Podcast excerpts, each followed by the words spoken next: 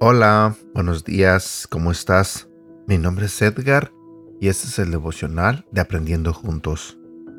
El día de hoy quiero compartir contigo un devocional que se titula Árbol siempre verde.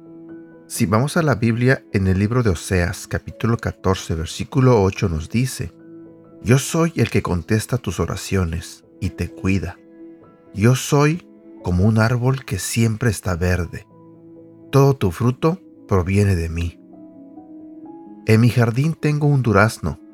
Durante la mayor parte del año permanece sin fruto. Debo esperar el momento oportuno, una temporada determinada para disfrutarlo. Me gusta pensar en el jardín del Edén. Pienso que Adán y Eva podían acercarse a cualquier árbol sin importar la estación del año y arrancar una pera o una granada, un higo o una manzana. Yo me parezco a mi durazno.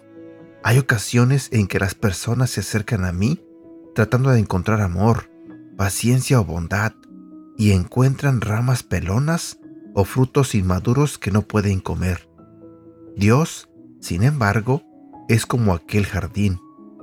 Es un árbol que siempre está produciendo no solo fruto, sino el mejor fruto. Solo basta estirar el brazo y podemos comer paz y gozo, humildad y gentileza. Si eres como yo, no te desanimes. Dios está trabajando en nuestras vidas para hacernos árboles siempre verdes. Estamos en camino de parecernos más a Él.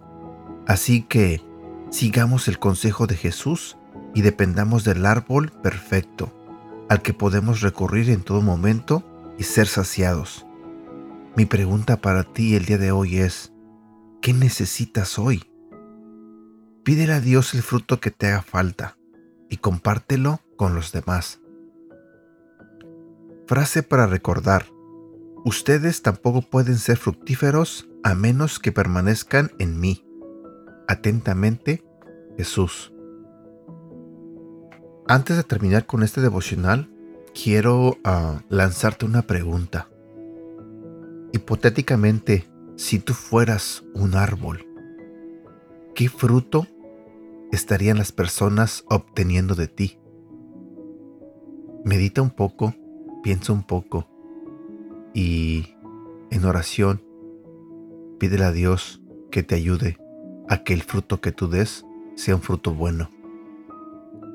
Y bueno, espero que este devocional te haya gustado Espero que haya sido de bendición para tu vida. Cuídate, que tengas un bonito día y que Dios te bendiga.